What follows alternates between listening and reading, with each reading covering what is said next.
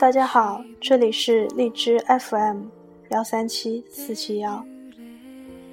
今天向大家推荐一篇来自邻居的耳朵里收录的文章。那个曾经叫做梦想的东西。这个世界唯一不变的地方，就是一直在变。我们曾经以为会用一生去追逐的梦想。也许会在漫长的时光里，渐渐被忘得一干二净。说不清是对还是错，因为我们的每一个目的地，总是因为正确才朝向它的。我的关于初中的记忆，篮球占了很大一部分。买一摞一摞的杂志，买无数张海报，看各种比赛。搜各种视频，谈论各种 NBA 新闻。那时，麦迪还在火箭，艾弗森还在费城，科比和加索尔是一对好基友。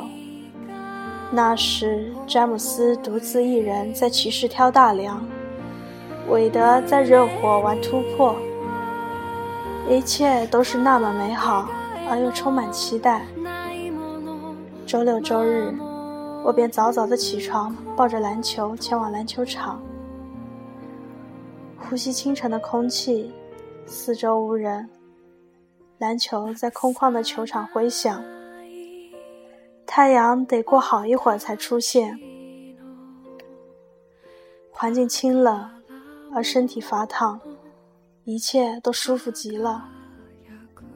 似乎只有这些时间是十分真切的，属于我自己。我按照从视频里、杂志里、电视上学到的各种篮球技巧，在球场不停地练习。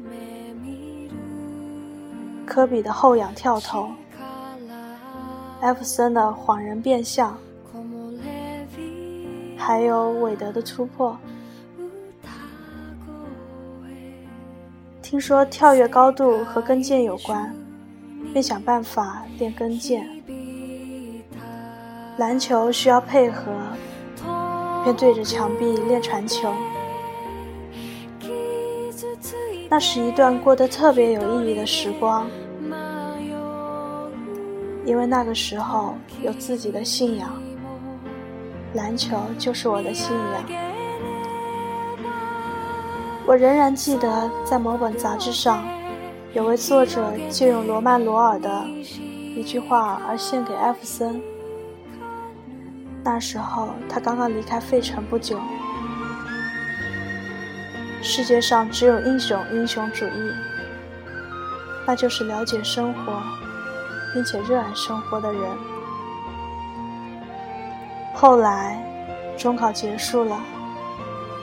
在接近三个月的暑假里，我几乎每天都泡在篮球场。下雨便下雨，骄阳便骄阳。只要不是十分恶劣的天气，几乎都能在球场看到我。只是后来，因为在大热天喝凉水得了胃寒。被一个给我看病的大夫发现并调理好，也终于被晒黑了。可是这个一直没缓过来。又到了后来，我去上高中，老师比较苛刻，除了体育课可以打篮球外，只有吃饭时间可以去。那时候中午的篮球场往往十分热闹，人很多。后来我想了想，终于明白热闹的原因，是由于篮球场的前面便是女生宿舍楼。这是题外话。那时候时间是最紧张的，所以也是最珍贵的。每次和小伙伴利用中午时间在球场，为了仅有的几分钟自由而挥洒汗水。然后跑着去水池边洗脸，迅速在规定时间内躺到床上，躲着主任的目光，偷偷吃同学捎回来的饭。生活丰富刺激，充满乐趣。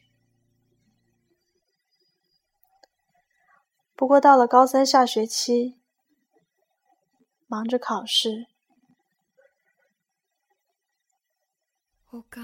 班主任也使出各种方法阻止我们浪费时间，所以很少再去了。而在 NBA。麦迪也已经离开了火箭，艾弗森离开 NBA 去了欧洲，科比没了加索尔，和各种新来的牛逼队友和教练搞矛盾。詹姆斯、韦德和波什在热火聚首冲击总冠军。后来的后来，我考上了大学。